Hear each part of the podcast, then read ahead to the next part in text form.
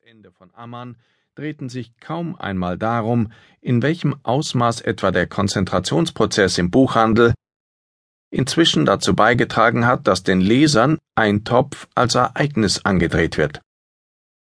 Was es bedeutet, dass strategisch angezettelter Krawall für Bestseller sorgt, aber kaum jemand von denen, die sich da öffentlich aufspielen und ereifern, das umstrittene Buch offenbar gelesen hat.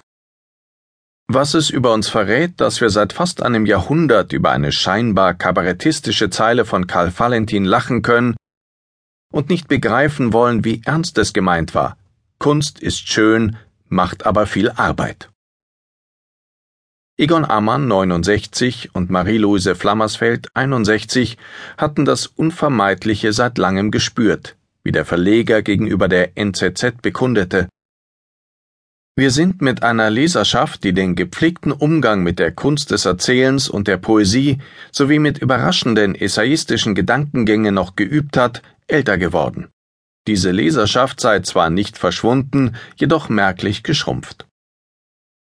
Und sie bekomme es zu spüren, dass sie sich dem Marketing-Mainstream der schnell konsumierbaren Titel verweigere. Ihr Lesestoff werde von den Buchhandelsketten nicht mehr gelistet.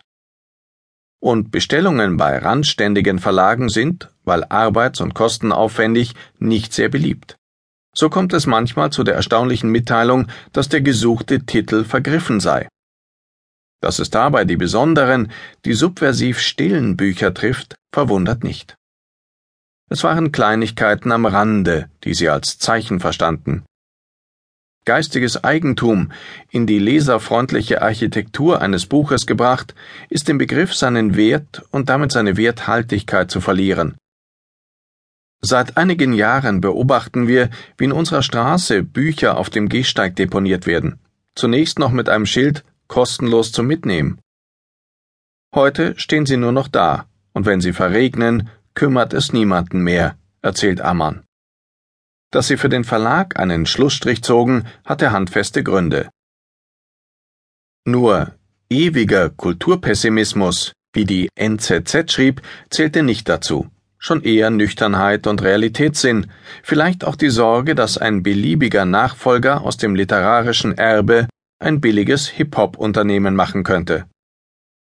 Wir haben erkannt, schrieb Ammann in der NZZ, dass der neuen Herausforderung in Angebot und Markt nur mit jugendlicher Kraft, hingebungsvoller Überzeugung und mit Fantasie zu begegnen ist.